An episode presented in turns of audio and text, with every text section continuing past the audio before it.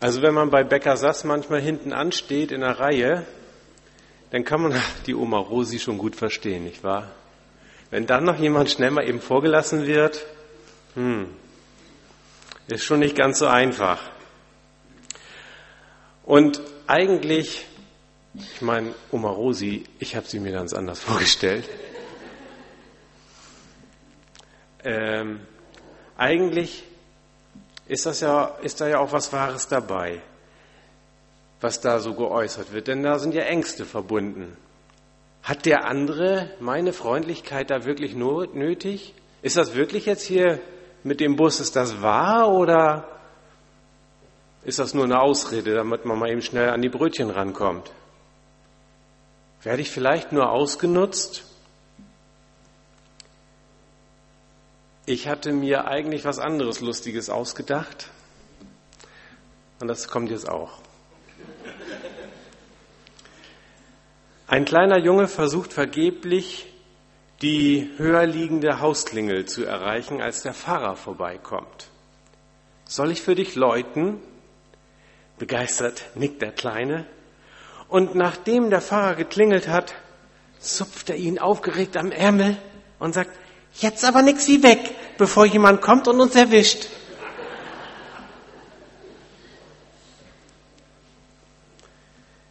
Ja, so schnell kann es zu Missverständnis kommen bei dem Thema Nächstenliebe. Viele halten die Nächstenliebe für selbstverständlich. Ja, sie gehört ja eigentlich zu einer christlichen Einstellung dazu. Und wenn man eine Umfrage auf der Straße machen würde, was Sie positiv an dem Angebot der christlichen Kirchen finden, dann hört man oft den Begriff Diakonie. Diakonie und Kirche. Diakonie und Christentum sind für viele fast das Gleiche, wie zwei Seiten einer Medaille. Gilt das auch für unsere Gemeinschaft hier in Barmstedt?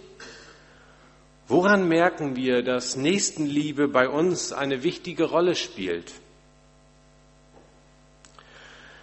So positiv der Begriff erstmal klingt, so unnahbar erscheint er uns vielleicht. Diakonie, Nächstenliebe, das ist doch erstmal etwas für die, die es nötig haben. Mal ganz ehrlich, sind Sie nicht auch froh, dass Sie niemanden um Hilfe bitten müssen? Wir vermeiden es einfach, anderen zur Last zu fallen. Sich helfen lassen ist nicht einfach, wenn es um mehr als nur einen Gefallen geht. Wissen wir genau, wer bei uns auf Hilfe und Nächstenliebe angewiesen ist? Wer hat sie denn nötig? Fallen Ihnen da ganz konkret Namen ein? Und können Sie Zustände beschreiben, um die man sich kümmern müsste? Also wenn man darüber nachdenkt, dann ist es doch irgendwie merkwürdig. Es fällt uns nicht schwer, uns positiv mit dem Begriff der Nächstenliebe zu identifizieren, aber was das konkret bedeutet, das ist vielen ein Rätsel.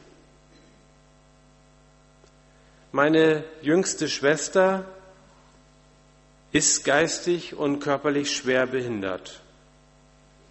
Vor kurzem ist sie 40 Jahre alt geworden. Die ersten 20 Jahre haben meine Eltern und wir Geschwister uns um sie zu Hause gekümmert. Jetzt aber lebt sie in einer Wohnstätte in Glückstadt, bei den Glückstädter Werkstätten. Und die gehören zur norddeutschen Diakonie. Und wir als Familie, wir sind sehr froh und dankbar, dass meine Schwester dort leben und wohnen kann. Denn wir haben das Gefühl, dass sie dort wirklich gut aufgehoben ist. Und dass sich die Mitarbeiter dort wirklich sehr gut um sie kümmern. Aber es ist uns wahrlich nicht leicht gefallen, sie in fremde Hände zu geben. Und vielleicht sitzt hier der eine oder andere, der dieses gleiche Gefühl hat, nämlich dieses Gefühl, dass es irgendwann nicht mehr geht, wenn man sich um einen Menschen kümmert. Irgendwann reichen unsere Kräfte und Möglichkeiten nicht mehr, um den Bedürfnissen eines kranken oder pflegebedürftigen Menschen gerecht zu werden. Dann muss Hilfe her. Und es ist toll, dass es diese Hilfe wirklich gibt. Und die Diakonie mit ihren vielfältigen Angeboten spielt dabei eine wichtige Rolle. Ambulante Pflegedienste, Pflegeheime, Wohnheime, Betreuung von Jugendlichen. Das Angebot ist so riesig und so vielfältig wie die Unzulänglichkeiten des Lebens. Das war nicht immer so. So professionelle christliche Hilfe, die gibt es noch gar nicht so lange. Circa 170 Jahre. 1848 wurde die Diakonie ins Leben gerufen auf einem Kirchentag. Und wir können froh und dankbar sein, dass es Menschen gibt, die sich Tag für Tag um Menschen kümmern, die Hilfe und Unterstützung im Alltag brauchen. Diese Frauen und Männer sind vielfältig ausgebildet und sie leisten ihren Dienst vielfach mit einer idealistischen Einstellung. Denn das, was man da verdienen kann, also reich werden, kann man nicht dabei. Und das ist bewundernswert. Und wenn man die Zahlen hört, die reinen Zahlen, dann wundert man sich noch mehr, denn raten Sie mal, wie viele Menschen in der Diakonie arbeiten. Es sind 460.000 Menschen, die in Deutschland in der Diakonie arbeiten. Und damit ist die Diakonie einer der größten Arbeitgeber in Deutschland. Und weitere 700.000 Menschen engagieren sich ehrenamtlich in den Aufgabenfeldern der Diakonie. Haben Sie das gewusst? So groß ist das Angebot. Ja, dann ist ja für alle gesorgt, könnte man denken. Aber ist das wirklich so? Was denken Sie, wenn Sie an Ihr eigenes Umfeld denken? Bekommen dort alle Menschen die Hilfe, die sie brauchen? Wenn man sich mal die Zeiten anschaut, die einer Mitarbeiterin in der mobilen Pflege pro Patient zur Verfügung steht, dann kann das eigentlich nicht sein. Denn die zu Pflegenden, die, die wollen doch auch mal reden, Sorgen und Ängste loswerden. Mit Waschen, Anziehen, Verbandswechsel, medikamentöser Versorgung ist es oft nicht getan. Und da kommen wir dazu, menschliche Zuwendung kann man nicht bezahlen. Sie ist unbezahlbar wertvoll. Das kann jeder bestätigen, der mal längere Zeit auf Hilfe angewiesen war. Die Versorgung mit Essen, Trinken, Körperpflege, so etwas kann man organisieren und gegebenenfalls auch abrechnen. Aber all das andere, was der Mensch braucht, das muss von Herzen kommen. Als Jesus nach dem wichtigsten Gebot gefragt wurde, hat sich folgender Dialog ergeben. Ich lese aus Matthäus aus dem Matthäusevangelium. Ein Schriftgelehrter hatte zugehört und war von der Antwort beeindruckt, die Jesus den Sadduzäern gegeben hatte. Und deshalb fragte er ihn, welches von allen Geboten Gottes ist das Wichtigste? Jesus antwortete, dies ist das wichtigste Gebot. Hört ihr Israeliten, der Herr ist unser Gott allein der Herr allein. Oh, jetzt habe ich auch noch falsch zitiert. Der Herr ist unser Gott, der Herr allein. Ihn sollt ihr von ganzem Herzen lieben, mit ganzer Hingabe, mit eurem ganzen Verstand und mit all eurer Kraft. Ebenso wichtig ist das andere Gebot, liebe deinen Mitmenschen wie dich selbst. Kein anderes Gebot ist wichtiger als diese beiden.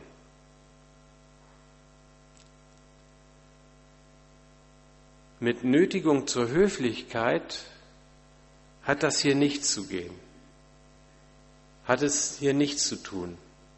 Hier geht es um viel mehr als um reine Höflichkeit. Die wichtigsten Gebote Jesu sind Liebesgebote. Das scheint schon ein Widerspruch in sich zu sein. Wie kann man Liebe gebieten oder verordnen? Liebe geschieht. Liebe entsteht für viele von uns aus einem Gefühl heraus. Wenn mir jemand wichtig wird, ich ihn oder sie mag, ich mich hingezogen fühle, dann kann ich die Person doch auch lieben. In der griechischen Sprachwelt wird zwischen Eros und Agape unterschieden. Das sind zwei unterschiedliche Begriffe, die die Griechen für denselben deutschen Begriff Liebe benutzen. Eros, da spielt das sich hingezogen fühlen eine entscheidende Rolle. Aus einem knisternden Gefühl heraus wird gehandelt. Aber wer sich mal in der Bibel, also in der Bibel, der griechischen Bibel nach dem Begriff aus äh, umschaut, den, der hier in unserem Text benutzt wird, der für Liebe gegenüber Gott und dem Nächsten benutzt wird, dann steht dort der andere Begriff, Agape. Und damit wird deutlich, mit Anziehung hat diese Liebe, diese Form der Liebe nichts zu tun. Diese Form der Liebe spielt sich, äh, speist sich aus etwas anderem. Aber was kann das sein? Du sollst Gott lieben, du sollst den Nächsten lieben. Ich habe erst schon bezweifelt, dass es einfach eine Anordnung sein, dieses Du sollst, die zur Liebe führt. Wie aber soll man Gott lieben, den man nicht sehen kann? Wie soll man den Nächsten lieben, der einem vielleicht total fremd ist? Wie soll man das andere lieben, das man vielleicht sogar abstoßend findet? Ich sprach eben schon mal von meiner Schwester. Meine Schwester kann nicht sprechen. Sie kann lachen und Laute der Zustimmung und Ablehnung von sich geben. Und diese Laute der Ablehnung, die hört man ziemlich oft und die hören sich nicht schön an. Und wegen ihrer Spastik sieht sie auch ein wenig merkwürdig und verformt aus. Man möchte lieber wegsehen, als ihre Nähe suchen. Wenn man sie näher kennenlernt, dann erkennt man natürlich liebenswerte Züge an ihr. Aber die Verständigung, dieses Verstehen, was wir so untereinander haben, das ist immer sehr, sehr schwierig. Und da stellt sich doch die Frage, wie soll man so einen Menschen lieben? In der Familie mag das ja möglich sein, aber wir, die wir von außen kommen? Und die Antwort ist eigentlich ganz einfach. Es geht nur durch einen Entschluss. Ich entschließe mich, nicht wegzuschauen, sondern ich versuche zu verstehen. Ich entschließe mich, die Bedürfnisse des anderen ernst zu nehmen und ihnen gerecht zu werden. Beim Eros, da wissen wir oft nicht, warum wir uns dem anderen so nahe fühlen. Und solange die Anziehung da ist, geht uns alles leicht von der Hand. Aber bei der Agape, da steht der Entschluss am Anfang. Ich setze mich selbst in die Lage, die Nähe des anderen zu suchen. Und wenn wir das auf die Gott beziehen, dann ist es, ich setze mich selbst in die Lage, Gott zu suchen. Damit fängt die Gottesliebe an. Und daraus kann sich Gewaltiges entwickeln. Ihn sollt ihr von ganzem Herzen lieben mit ganzer Hingabe, mit eurem ganzen Verstand und mit all eurer Kraft, hat Jesus gesagt. Da wird der ganze Mensch beansprucht, sein Herz wie sein Verstand. Der Dreiklang von Körper, Geist und Seele lebt die Liebe zu Gott aus. Aber Jesus hört eben nicht hier auf und sagt nicht, das ist alles, was ihr tun müsst, sondern mit dem Doppelgebot der Liebe sagt er nichts anderes als, so wie Gott den Menschen sucht, so sucht ihr den Nächsten. Sucht den, der eure Hilfe und Zuwendung braucht. So fängt es an. Und dann kommt natürlich noch ein wichtiger Zusatz, sucht euch selbst. Fangt an, euch selbst zu lieben und euren eigenen Bedürfnissen gerecht zu werden. Nur dann seid ihr in der Lage, eurem Nächsten zu dienen, eurem Mitmenschen zu dienen. Euch selbst sollt ihr von ganzem Herzen lieben, mit ganzer Hingabe, mit eurem ganzen Verstand und mit all eurer Kraft. Und euren Nächsten sollt ihr von ganzem Herzen lieben, mit ganzer Hingabe, mit eurem ganzen Verstand und all eurer Kraft. Ist das nicht zu viel verlangt? Ist das nicht eine utopische Forderung, eine echte Zumutung? Jesus scheint das für möglich zu halten. Und die Schriftgelehrten, die ihm zuhörten, auch. Das Doppelgebot der Liebe wird nicht in Frage gestellt, an keiner einzigen Stelle.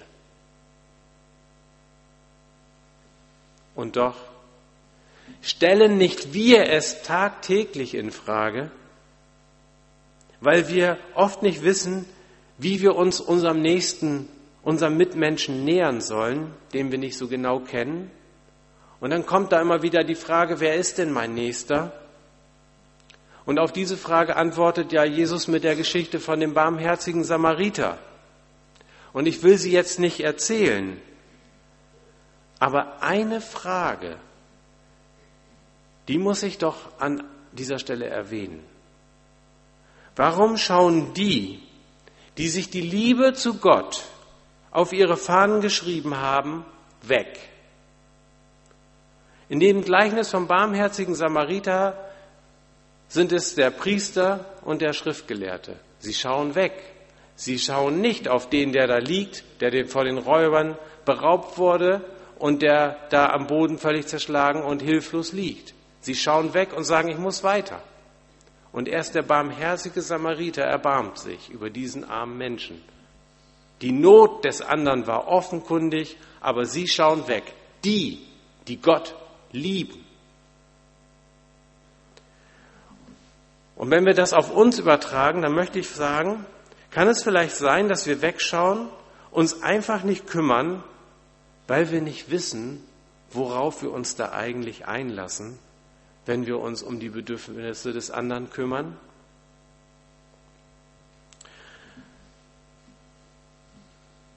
Vor zwei Tagen meinte ein junger Kollege zu mir, Johann, ich finde das gut, dass du dich so in deiner Gemeinde engagierst.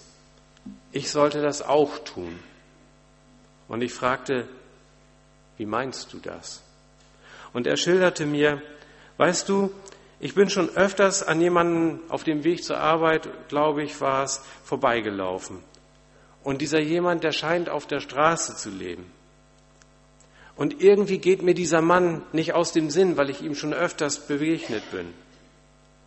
Und ich habe auch schon öfters gedacht, was kann ich nur für ihn tun? Und das letzte Mal ist mir aufgefallen, dass seine Jacke völlig zerschlissen ist. Und ich habe mir überlegt, dass ich ihm eine von meinen Jacken, ich habe ja genug, geben kann. Aber weißt du, ich traue mich einfach nicht, den Mann darauf anzusprechen. Irgendwas hindert mich.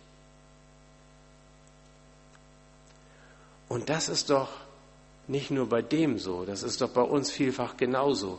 Wir sehen die Not und irgendwas hindert uns.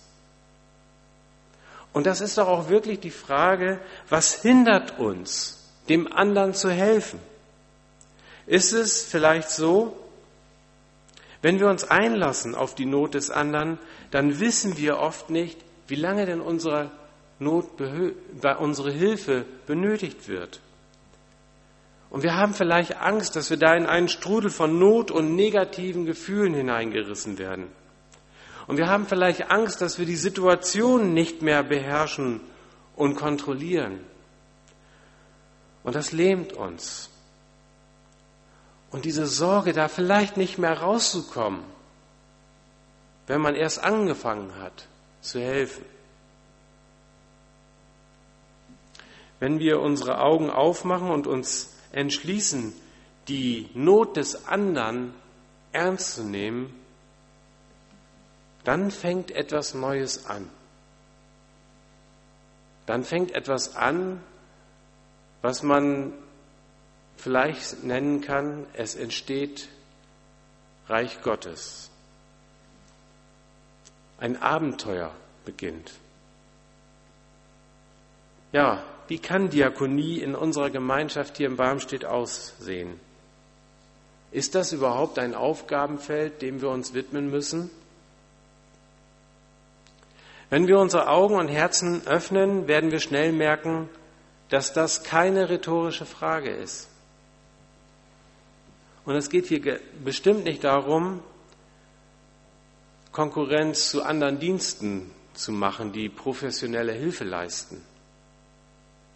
Aber wir können das bestehende Angebot ergänzen, indem wir zum Beispiel einander besuchen und mit dem sprechen, der vielleicht die ganze Zeit alleine ist. Und was spricht eigentlich dagegen für Ältere und Kranke unter uns manchmal den Einkauf zu erledigen? Denn manchmal reicht ihnen die Kraft gar nicht mehr. Ja, da müssten wir wissen, wer braucht sie denn die Hilfe? Mithilfe für ein selbstbestimmtes Leben in den eigenen vier Wänden wäre eine Möglichkeit. Mithelfen bei alleinerziehenden Müttern, die vielleicht einfach mal ein paar Stunden für sich selber brauchen. Mithelfen bei Menschen, die andere Leute pflegen, zu Hause. Für ein paar selbstbestimmte Stunden, für ein paar eigene Stunden, ihnen mal diese Last abnehmen. Vielleicht wäre das eine Möglichkeit. Wie das hier bei uns aussehen kann, darüber sollten wir sprechen. Martin hat gesagt in der letzten Predigt, in seiner letzten Predigt, Nachfolge ist ein Abenteuer. Und dieses Abenteuer, das wird wirklich, wenn wir uns unseren Mitmenschen zuwenden, aus christlicher Nächstenliebe heraus. Möglich machen könnt ihr die Nächstenliebe, indem ihr erst einmal eure Augen aufmacht und schaut und eure Ohren aufmacht und hört und schaut und hört, wer oder was eure Hilfe braucht. Ach Quatsch, was der andere oder die andere braucht. Und indem ihr euch anbietet, eure Zeit, eure Kraft, eure Ideen, eure Fröhlichkeit, eure Unterstützung und eure Gemeinschaft. Amen. Ich möchte mit uns beten. Herr Jesus Christus, lass uns bitte nicht allein mit deinen Liebesgeboten. Wir kriegen beides, die Gottes- und die Nächstenliebe, oft nicht richtig hin. Und du kennst uns und du weißt, was uns hindert. Wir haben dich oft schon gebeten, uns die Augen zu öffnen. Und manchmal sehen wir mehr, als wir sehen wollen. Und dann schauen wir weg und tun nichts. Wir können dich nur bitten, erbarme dich über uns. Schenke uns deinen Geist, der uns sehnt und verständig macht. Mach uns deutlich, wie wir helfen können und wo unsere Hilfe benötigt wird. Amen.